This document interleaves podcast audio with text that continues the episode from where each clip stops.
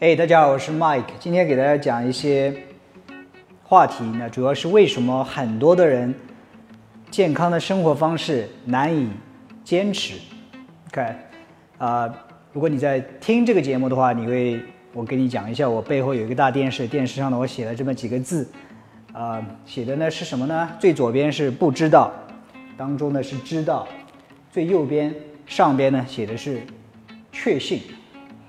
啊，如果你想看这个节目的视频版本呢，点击这个下详细情况的链接，可以到微博上去找我的这个视频版本。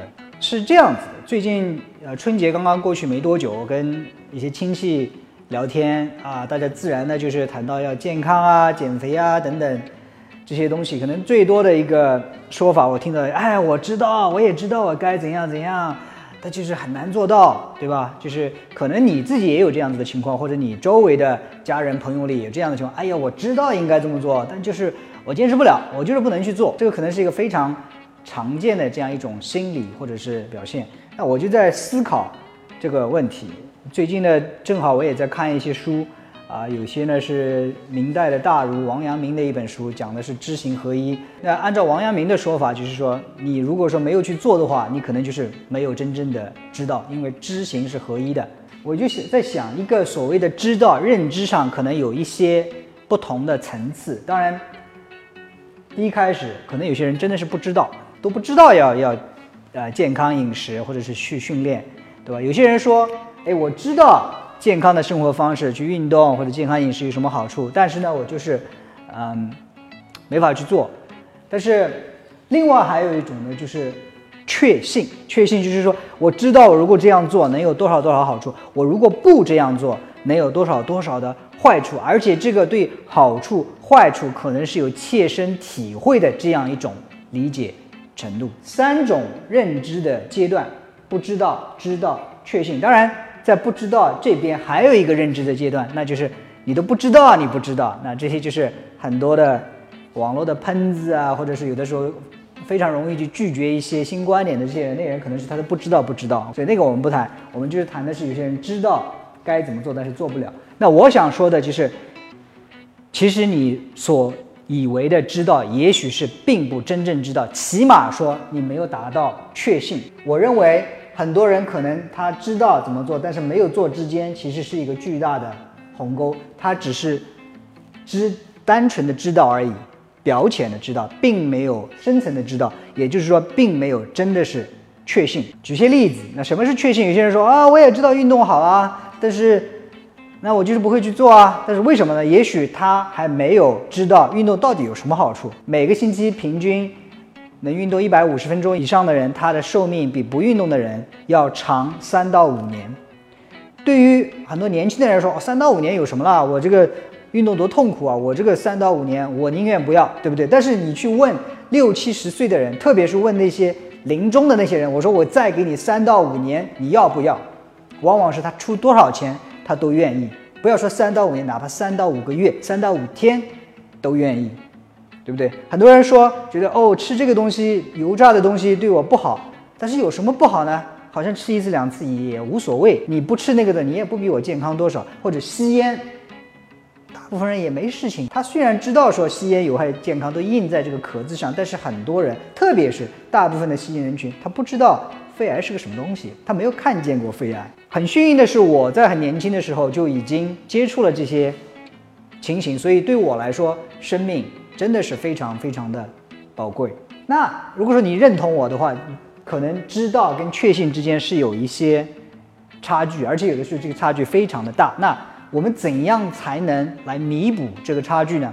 总体来说有两种方法，要么就是切身的体验，要么就是深度的学习。那切身体验呢又分两种，一种是痛苦，一种是成果。痛苦。有些事情我们知道对和错，是因为它很痛苦。我们小孩子去摸一个火炉，啪烧了一下，手很痛。他下次再看到这个火炉的时候，他就会非常非常的谨慎。所以这个就是知道跟确信之间的差别，因为它有痛苦。那很多人说：“哎呀，这个痛苦这个太难了。”那是不是一定要通过痛苦才能得到确信？不是的。有些人经过一段时间之后，比如说体重。能能够降降掉十公斤、二十斤，哎，很轻松，很舒服，人很开心，是一个健康的状态。他就通过他的这个亲身的经历，通过这种取得的成就，让他确信，减肥也好，运动也好，能够给他带来健康，能够给他带来快乐。一旦碰到这样子的人，他跨越了从知道跟确信之间的鸿沟之后，说实话，这些人多数你不让他去训练，不让大家去做一个健康的生活方式。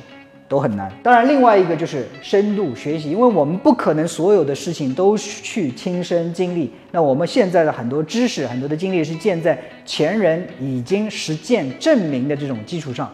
所以，比如说很多营养的知识，我不可能每一个都去像神农尝百草，每一个食物我都去。试一试，都去测一下它对我身体的影响，不可能。那我们会看很多的书籍，看很多的研究报告，看他们的好的，看他们的不好的。这样之后，你会才发现，哦，原来运动对我们的生命的寿命还有生活的质量会有那么大的影响。多吃蔬菜对我们有那么的多的好处。通过这样的深度学习之后，我们才有足够的确信。这个也是我自己最近亲身经历的一些东西。我以前都知道吃蔬菜好吃水果好，但是不知道好在哪里。现在我们能够去量化一些东西，我知道它是怎么去作用，那我自己的饮食习惯也随之发生了很大的变化。那这个就是通过深度学习，因为有些事情我们不想去亲身经历痛苦，比如说肿瘤的发生，我们不想去亲身经历，对吧？但是我们可以通过学习前人的一些经历来获得这些知识，达到这种确信的程度。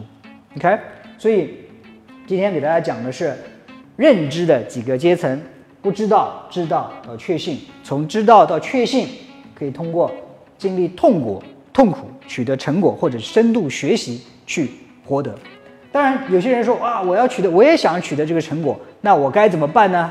有的时候就要去做，可能是你坚持的时间太短了，或者是期望太高了，定一些小的能够实现的目标，给自己的。生活方式改变，给自己的体型改变，给自己的健康状态改变，一一点点时间，这些时间往往是以月来计的，可能是两个月、三个月，不要因为一两个星期没有看到好的成果就去放弃，或者是一两个星期太痛苦就放弃。所以有的时间把这个时间拉长一点，这个鸿沟是巨大的。如果你花两三个月的时间能够弥补这个鸿沟的话，你收获的这个成果会让你跨越这个鸿沟，把新的生活方式变成你的习惯。OK，那今天的这个话题呢，我可能讲的稍微啰嗦一点，讲的稍微深一点，你也不一定完全认同，但是希望对你能够有一点点的启发。如果你是在听这个节目的话，记得点击这个节目详细情况啊去看相关的视频啊。如果说你觉得我的节目对你有一点点帮助的话呢，记得分享给你的亲人朋友。那我不做任何的推广，我的这些理念或者是一些学习东西的分享呢，完全是靠你们。来分享，帮我进行传播啊！最后，如果还没有订阅的话，记得订阅我的节目，每天听我讲健康。今天呢，我们就啊节目就做到这里，我们下一次再见。